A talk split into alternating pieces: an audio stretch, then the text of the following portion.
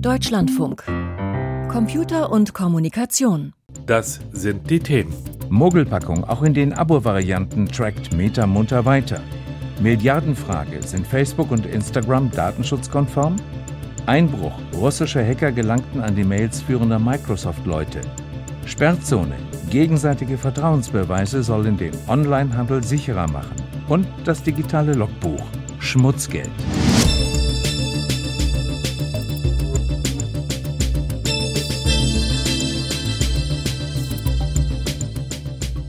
Die Idee oder die Vorstellung, die jeder damit verbindet, ist, dass wenn er Nutzung von Facebook mit Abogebühren wählt, dass dann er auch ein datenschutzgerechtes Facebook nutzen kann und dass das Tracking und das Profiling dann nicht stattfindet. Aber genau das ist ein Trugschluss. Tracking und Profiling findet weiterhin statt. Das war Alexander Rossnagel, der hessische Landesdatenschutzbeauftragte, und er sprach über die neuen Auswahlmöglichkeiten, die der Facebook-Mutterkonzern Meta im letzten November eingeführt hat. Seitdem können Nutzerinnen und Nutzer nämlich entscheiden, ob sie die sozialen Netzwerke Facebook und Instagram wie bislang kostenfrei nutzen wollen oder gegen Gebühr und dafür werbefrei. 9,99 Euro kostet das neue Abo-Modell monatlich. Und wenn man es auf einem Smartphone mit Android oder iOS abschließt, dann kostet es sogar 12,99. Und diesen Preisunterschied begründet Meta, weil ja bei In-App-Käufen Google oder Apple ihrerseits Gebühren abzwacken. Also rechnen wir kurz mal hoch, das sind 155,88 Euro im Jahr. Michael Gessert, wer entscheidet sich denn für diese Option, wenn es eben auch weiterhin gratis geht? Ja, das wird wohl nur tatsächlich ein äußerst geringer Teil der Nutzer sein, der bereit ist, hier für gewohnt kostenfreie Social Media plötzlich die Geldbörse zu zücken. Wobei ja mittlerweile allseits klar und bekannt sein dürfte, die Dienste sind ja eigentlich eben nicht gratis, sondern wir zahlen mit unseren Daten.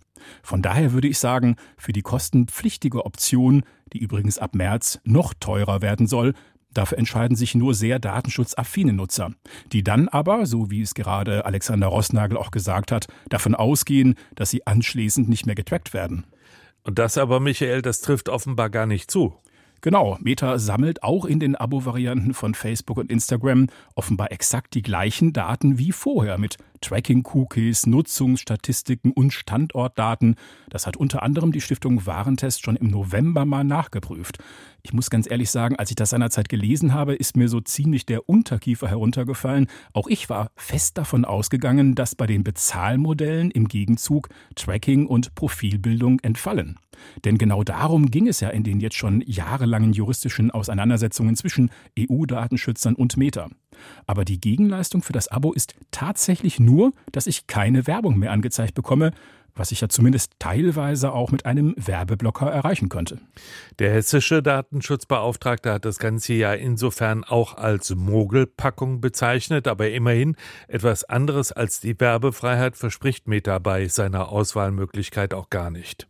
Triff eine Wahl, um Facebook weiter zu verwenden oder triff eine Wahl, um Instagram weiter zu verwenden. So steht es als Überschrift in den Einwilligungsbannern, die Nutzer in der EU seit November bei Angeboten des Meta-Konzerns zu sehen bekommen. Die Auswahlmöglichkeit erfolge aufgrund sich ändernder Gesetze in deiner Region heißt es im nachfolgenden Text. Und darunter finden sich die beiden Optionen kostenfrei mit Werbung verwenden oder Abo abschließen und ohne Werbung verwenden. Bei der Abo-Option erklärt Meta, wir verwenden deine Informationen dann nicht, um dir Werbung zu zeigen. Dass das US-Unternehmen ab November die kostenpflichtigen Modelle einführte, hatte einen ganz konkreten Anlass, erläutert Hessens Datenschutzbeauftragter Alexander Rossnagel. Der Europäische Gerichtshof hat im Sommer detailliert durchgeprüft, auf welche Rechtsgrundlagen Facebook seine Datenverarbeitung stützen könnte und hat keine geeignete gefunden. Also nach der Datenschutzgrundverordnung gibt es keine geeignete Rechtsgrundlage, auf der Facebook seine Datenverarbeitung durchführen kann. Und Facebook hat jetzt versucht, durch dieses Abo-Modell einige wenige der vielen Kritikpunkte zu beseitigen. Meines Erachtens ist das misslungen. Ansatzpunkt für Metas neues Abo-Modell war offenbar ein kleiner Absatz im äußerst umfangreichen Urteil des EuGH. Das Gericht stellt dort fest, bei einer marktbeherrschenden Plattform müssten die Nutzer ihre Einwilligung zu nicht essentiell notwendigen Datenverarbeitungen verweigern können, ohne zu einem kompletten Verzicht auf die Plattform gezwungen zu werden. Ihnen müsse also, wenn nötig, gegen angemessene Gebühr eine Alternative geboten werden. Fragt sich nur, was angemessen ist. Alexander Rossnagel also 20 Euro im Monat ist mit Sicherheit zu viel. Das ist ja teurer als die Nutzung von bestimmten Inhaltsdiensten, also Netflix und Co., die Inhalte bereitstellen, die sie selber erzeugt haben. Bei Facebook ist ja so, da werden ja nur die Inhalte bereitgestellt oder weitgehend nur die Inhalte bereitgestellt, die andere in Facebook einstellen. Die Einwilligung zu einer Datenverarbeitung muss laut EU-Recht stets freiwillig erfolgen. Aber wenn sich momentan wohl die allermeisten Nutzer für das kostenfreie Modell mit Werbung entscheiden, könnte das auch an abschreckend hohen Abogebühren liegen. Thomas Fuchs betont, dass viele Nutzer beruflich oder privat keine Alternative zu Facebook oder Instagram hätten. Thomas Fuchs, der hamburgische Datenschutzbeauftragte. Das ist, glaube ich, auch der Hauptunterschied zu den Abo-Modellen von Zeitungen und Zeitschriften. Da kann ich dann zur Not sagen, okay, den lese ich als Spiegel statt Zeit oder welche Zeitung auch immer. Die Option habe ich hier nicht. Und deswegen ist die Frage, ob eigentlich ein Abo-Modell bei marktbeherrschenden Plattformen überhaupt funktioniert. Das ist, glaube ich, eine Grundsatzfrage, die jetzt zu klären ist. Die österreichische Datenschutzorganisation Neub hatte schon im November eine Beschwerde gegen das Abo-Modell von Meta eingelegt, wegen der aus ihrer Sicht nicht gegebenen Freiwilligkeit der Auswahl. In einer zweiten Beschwerde nimmt Neub jetzt das Optionsmodell von Meta unter Beschuss mit einer juristischen Feinheit. Wer nämlich zunächst auf kostenfrei mit Werbung nutzen klickt und damit der Verarbeitung seiner Daten zustimmt, dies aber später widerrufen will, der landet nach diversen Infobannern letztlich wieder in der Optionsbox mit den zwei Alternativen. Das sei ein Verstoß gegen die DSGVO, meint Felix Mikulasch von Neub. Da ist die DSGVO sehr klar. Da steht dann, der Widerruf der Einwilligung muss so einfach wie die Einwilligung selbst sein. Insofern, wenn ich halt mit einem Klick einwilligen kann und keine Kosten habe, dann müsste ja eigentlich der Widerruf auch so schnell möglich sein. Da gibt es also offenbar bei den Datenschützern ganz massive Zweifel, ob dieses seit November wählbare Abo-Modell bei Facebook und Instagram überhaupt irgendetwas löst oder verbessert im Sinne einer Konformität mit den gesetzlichen Vorgaben in der EU, oder Michael? Genau, ich selbst habe mal bei Meta nachgefragt, was die zu den Bedenken sagen und auch, was denn die Klausel bei Abschluss des Abos genau heißen soll. Wir verwenden deine Informationen dann nicht, um dir Werbung zu zeigen. Ob das heißt, Dazu nicht, aber sehr wohl zu allen möglichen anderen. Ich habe dann nur eine Rückmeldung von einer Kommunikationsagentur bekommen mit einem Verweis auf einen Blogartikel von Meta.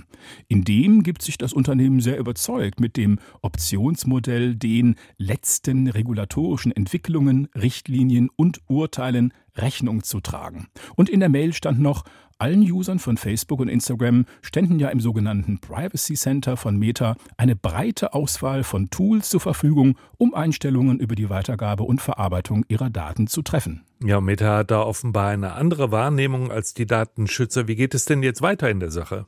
Gerade in dieser Woche, das hat mir Thomas Fuchs erzählt, ging eine förmliche Anfrage an das deutsche Kartellamt, einmal den Preis für das Abo-Modell zu prüfen.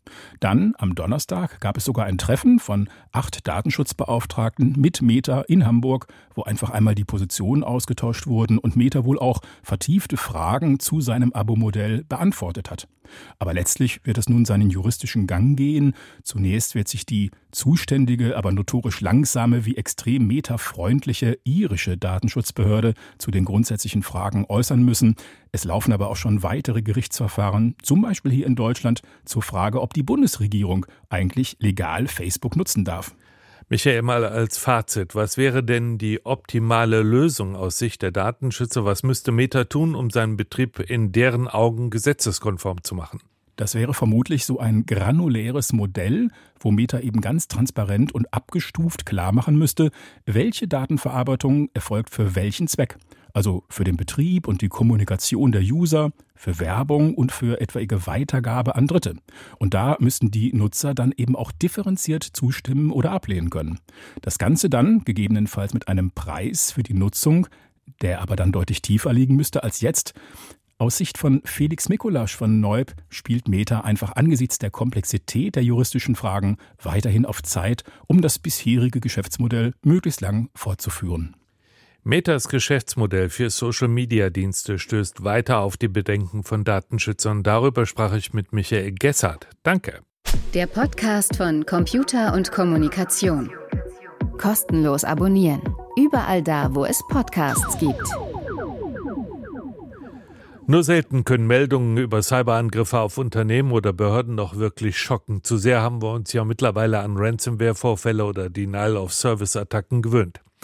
Doch wenn ein richtig, richtig großes Unternehmen davon betroffen ist, von dem man sowas nun überhaupt nicht erwarten würde, dann horcht man vielleicht doch nochmal auf. So geschehen gestern Abend, als der Softwarekonzern Microsoft mitteilte, dass E-Mail-Konten von hochrangigen Mitarbeiterinnen und Mitarbeitern, insbesondere aus dem Sicherheitsbereich, erfolgreich abgegriffen wurden.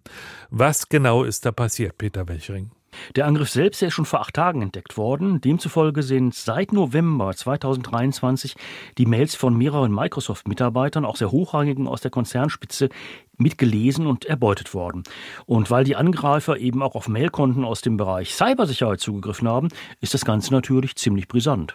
Nun beteuert Microsoft ja, dass es keine Hinweise darauf gebe, dass die Angreifer auf Kundendaten, Quellcode oder wichtige Softwaresysteme zugegriffen hätten. Also alles halb so wild? Nee, schon ziemlich wild. Und dass Microsoft das beteuert, ja, das machen sie eigentlich immer in solchen Fällen. Auf mehreren Plattformen im Tor-Netzwerk wurde seit heute früh über diesen Angriff diskutiert. Daneben gab es auch schon erste Stellungnahmen von verschiedenen Sicherheitsexperten. Und all diese Indizien, die da bisher zusammengetragen wurden, die deuten eben auf Folgendes hin. Zunächst scheint es den Angreifern wirklich darum gegangen zu sein, herauszubekommen, was weiß eigentlich die Microsoft-Sicherheitsabteilung über uns, über diese Gruppe der organisierten Kriminalität. Um welche Gruppe handelt es sich dabei? Wer war da so neugierig? Ja, das sind alte Bekannte, nämlich die APT-29-Gruppe. Die sind ja seit Sommer 2015 aktiv und arbeiten überwiegend für den russischen Auslandsgeheimdienst SWR. Und im vergangenen Jahr, da haben die unter anderem Anwender der Videokonferenz- und Kollaborationssoftware Teams überwacht. Das ist im August herausgekommen. Man weiß nicht, wie lange diese Überwachungsaktion gedauert hat. Man weiß aber, dass die sehr, sehr gut aufgebaut war. Die haben nämlich zunächst Microsoft 365 Konten von kleinen Unternehmen geknackt, dann auch größere Unternehmen ausspioniert und darüber eben dann sehr viele sowohl technische als auch politische Informationen erbeutet, indem sie eben Videokonferenzen abgehört haben, Dokumente eben mit ausgelesen haben. Auch deutsche Regierungsbehörden sollen übrigens davon betroffen gewesen sein, allerdings wurde das von offizieller Seite nie bestätigt. Microsoft hat diesen Angriff dann aus dem Sommer sehr aufwendig abgewehrt, entsprechende Sicherheitswarnungen rausgegeben, auch technische Hilfeleistungen an die Kunden gegeben. Ja, und nun wollte offensichtlich die APT-29-Gruppe herausfinden, was wissen die Sicherheitsexperten von Microsoft denn über unseren Angriff und über uns. Und haben die dafür alte Zugangsdaten aus dem Teamsec verwendet? Nach bisheriger Kenntnis nicht, denn dieser Angriff wurde wohl ganz neu aufgesetzt. Alle Indizien deuten nämlich darauf hin, dass die Angreifer bei diesem neuen Angriff eine Liste der beliebtesten Passwörter eingesetzt haben, die im Hauptquartier von Microsoft verwendet werden. Und so haben die sich dann eben Zugang zu Mail-Accounts verschafft. Und Sicherheitsexperten gehen davon aus, dass diese Passwortliste eben unabhängig von den damaligen Teams-Angriffen erstellt wurde und sehr aktuell ist. Ja, und so haben dann die Angreifer ein internes Testsystem bei Microsoft geknackt, da weitere Zugangsdaten Daten gefunden und sich dann so durch das Mailsystem des Konzerns getastet. Wie viele Mail-Accounts davon betroffen sind, das wissen wir nicht. Allerdings, Microsoft spricht von einem sehr kleinen Prozentsatz der Mitarbeiterkonten. Jedenfalls kann man davon ausgehen, dass in den Mails der Konzernspitze wohlvertrauliche Firmeninterner zu finden waren. Man kann auch davon ausgehen, dass in den Mails der Sicherheitsexperten einige über den damaligen Teams-Angriff eben vertrauliche Informationen auch hatten und sich ausgetauscht haben, dass über die Abwehr dieses Angriffes auch Informationen zu finden waren und natürlich über die ergriffenen zusätzlichen Sicherungsmaßnahmen, die eben heute noch teilweise in Kraft sind. Außerdem sind dann nach Angaben mehrerer Sicherheitsexperten Mail-Anhänge mit vertraulichen Dokumenten von den Angreifern runtergeladen worden. Das heißt, alles in allem, der Angriff, der kann schon noch erhebliche und ernste Konsequenzen haben. Microsoft meldet den Angriff auf die E-Mail-Konten hochrangiger Mitarbeiterinnen und Mitarbeiter. Darüber sprach ich mit Peter Welchering. Vielen Dank. Gerade in der Corona-Zeit haben ja viele Menschen den Online-Handel zu schätzen gewusst. War es doch für die Gesundheit der vermeintlich sicherste Weg, um an gewünschte Waren zu gelangen. Dem Fernabsatz per Internet jedenfalls hat die Pandemie einen ziemlichen Auftrieb gegeben, der nachhaltig gewirkt hat. Doch damit sind die vielen Probleme, die mit Online-Geschäften verbunden sind, leider überhaupt nicht überwunden. Denn noch immer gibt es auf beiden Seiten der virtuellen Ladentheke schwarze Schafe, unseriöse Händler und auch betrügerische Kunden. Forschende verschiedener Universitäten und Institute wollen deshalb eine neue Plattform entwickeln, die für mehr Vertrauen bei Online-Geschäften sorgen soll, ohne den Datenschutz zu stressen. Darüber sprach ich mit Michael Mayer vom Institut für Informatik der Universität Bonn.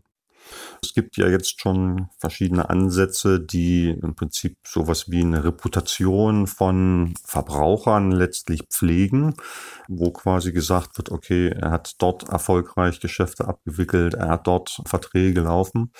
Und dabei wird aber der Verbraucher relativ transparent gemacht und insbesondere bei Drittanbietern, die dann eben solche naja, Reputation, sage ich mal, von Verbrauchern pflegen, fallen jede Menge personenbezogene Daten an. Da werden also regelrecht Profile über einzelne Verbraucher erstellt. Das ist so das eine Problem. Auf der anderen Seite hat man aber auch das Problem, dass natürlich die Unternehmen das Risiko, das sie eingehen, wenn sie Transaktionen von Verbrauchern bedienen, minimieren wollen, also schon wissen wollen, ist das vielleicht eine missbräuchliche Transaktion? Und auch diese Mechanismen transparent mal zu durchleuchten, was kann man da eigentlich tun, um sowas festzustellen, sind so die Grundansätze, die wir hier verfolgen.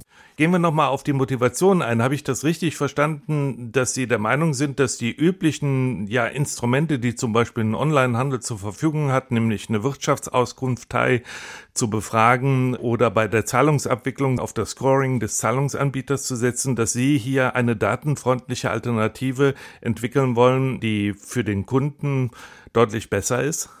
Genau das ist die Zielsetzung, die wir hier verfolgen, mit dem Vorhaben zu untersuchen, inwieweit es möglich ist, das deutlich verbraucherfreundlicher zu gestalten. Und äh, Grundlage für Ihr Projekt ist ja eine Internetplattform, die es dann geben soll für die Verbraucher und auch für die Händler. Erklären Sie uns, wie diese Internetplattform funktionieren soll. Was sieht man da? Was sind die Frontend-Funktionen, die für den Nutzer zur Verfügung stehen? Also ob es tatsächlich jetzt eine Internetplattform wird, wo die Verbraucher direkt selbst mit interagieren, das ist tatsächlich noch offen. Das ähm, wird Gegenstand des Projektseins, das zu prüfen. Aber tatsächlich geht es ja schon darum, Informationen auszutauschen, sei es unter verschiedlichen Online-Diensteanbietern. Also, dass Sie zum Beispiel sagen, hier mit dem Verbraucher habe ich bestimmte Erfahrungen und mit dem Verbraucher habe ich bestimmte Erfahrungen. Und gleichzeitig wollen wir aber auch Verbrauchern die Möglichkeit geben, bestimmte Daten über sich selbst zu sperren. Also tatsächlich gibt es da aktuell das Phänomen, selbst wenn ich jetzt Betroffener bin von, ja sagen wir mal, einem Identitätsdatendiebstahl, das heißt, irgendjemand nutzt meine Identität, um geschäftliche Transaktionen durchzuführen und ich bemerke das, dann ist erstmal die Frage, was kann ich eigentlich jetzt tun? Kann ich irgendwie der Welt Bescheid sagen, bitte nicht mehr irgendwelche Transaktionen abschließen mit diesen Identitätsdaten, denn die sind in Anführungsstrichen gestohlen worden und werden missbräuchlich genutzt. Das geht aktuell nicht. Wir wollen aber hier mit dem Projekt auch mal Möglichkeiten untersuchen, inwieweit man als Verbraucher, wenn man quasi Opfer von solchen Vorfällen geworden ist, dann sagen kann, hier Achtung, diese Daten über mich nicht mehr nutzen, sondern quasi sperren, weil sie missbräuchlich genutzt werden. Und bei welchen Arten von Online-Betrug kann man das dann aktivieren? Wozu ist es gedacht? Es gibt ja ganz unterschiedliche Betrugsvorfälle im Internet. Ganz genau. Insbesondere muss man, glaube ich, hier auch direkt sich auf eine gewisse Flexibilität der Kriminellen einstellen. Das heißt, diese, ich nenne es mal Maschen oder Vorgehensweisen der Kriminellen sind ja schon auch einer gewissen Entwicklung unterworfen. Das heißt, wir wollen uns zwar exemplarisch Vorfälle anschauen, die wir heute beobachten, aber direkt auch Dinge mitdenken, die sich vielleicht perspektivisch entwickeln können. Ne? Also das einfachste Szenario ist tatsächlich, dass irgendjemand, um wirtschaftliche Vorteile zu erlangen, unter fremdem Namen zum Beispiel Waren bestellt und im Zuge der Auslieferung dann irgendwo Zugriff auf die Ware bekommt, sie also bei dem vermeintlichen Besteller gar nicht einkommt. Das wäre so das einfachste Szenario, dem wir hier begegnen wollen. Reden wir nochmal über diese Sperrvermerke. Haben die eine zentrale Rolle in Ihren Überlegungen? Tatsächlich sehen wir das mit als mit die neueste Idee, die wir hier versuchen mal auszuprobieren oder mal zu Ende zu denken, inwieweit das funktionieren kann. Denn da legen wir quasi eben insbesondere die Macht, etwas dagegen zu tun, dass man quasi Opfer geworden ist, so ein bisschen auch in die Hand der Verbraucher. Aktuell ist man da ja relativ ohnmächtig, obwohl man quasi weiß, dass missbräuchlich mit den eigenen Daten agiert wird, kann man eigentlich nicht wirklich dagegen vorgehen.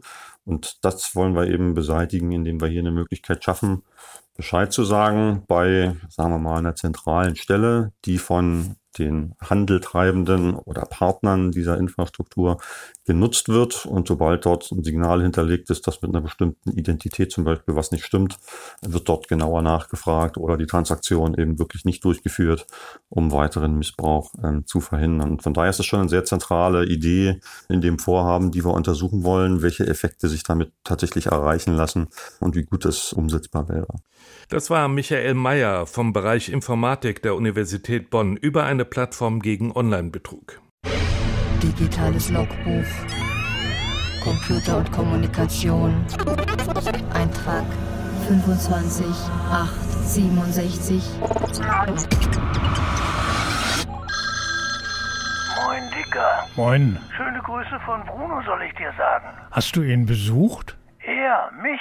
Ist er draußen? Tagsüber. Er soll sich langsam an die Freiheit gewöhnen. Er hat eine gute Prognose, schon wegen seiner Ohren. Was ist mit seinen Ohren? Der Meister Schränker hört keine Klicks mehr. Oh, das tut mir leid. Er hätte heute eh keine Chance. Es gibt kaum noch analoge Safes. Die digitale Zeitenwende fordert ihre Opfer. Denkst du, Dicker, die digitale Zeitenwende macht kreativ. Bruno gefährdet doch nicht seine Bewährung? Alles ganz legal. Er ist jetzt Safety Guard, Müllmanagement. Noch nie gehört. Bei mir macht das die Müllabfuhr. Siehste, die karren das Zeug einfach weg. Aber bist du sicher, dass die nicht doch heimlich deine Mülltonnen scannen? Was da drin ist und heimlich deine alten Liebesbriefe kopieren, um zu wissen, wie du tickst? Die Müllabfuhr? So ein Quatsch. Die haben was Besseres zu tun. Dir fehlt das digitale Problembewusstsein, Dicker. Stell dir nun mal vor, jemand mischt in deine Mülltonne verbotene Pornos. Ich habe keine Pornos, weder analog noch digital. Basta. Aber stell dir doch mal vor, dass jemand dir schaden will. Hm. Dann bist du doch dankbar, wenn Bruno um die Ecke kommt und für 9,99 Euro deinen Müll sogar runterträgt. Und wenn Bruno dann alles durchsucht? Ah, also doch ein schlechtes Gewissen, hä? Nee, aber könnte der Bruno nicht ein Profil... Dich profilieren? Nein, höchstens zu deiner Sicherheit, falls doch mal jemand was Verbotenes in deine Tonne wirft. Nur ein kleines Protokoll, was drin ist und äh, dass das Verbotene nicht von dir sein kann. Pseudonymisiert. Anonymisiert wäre mir lieber. Also machst du jetzt doch einen Vertrag mit Bruno? Moment, Moment, Moment, Knacki. Nicht so schnell. Was ist, wenn ich keine Lust mehr habe? Dicker, das wirst du Bruno doch nicht antun, oder? Doch. Wenn ich will, möchte ich das auch. Wenigstens können. Können kannst du sicher, wenn du den Ausstiegknopf findest. Und der Müll? Bruno hat gesagt, dass du den nachgeliefert bekommst mit allen verbotenen Karteien. Schmutzgelderpresser. Digitales Logbuch. Name Nölke Wolfgang. File closed.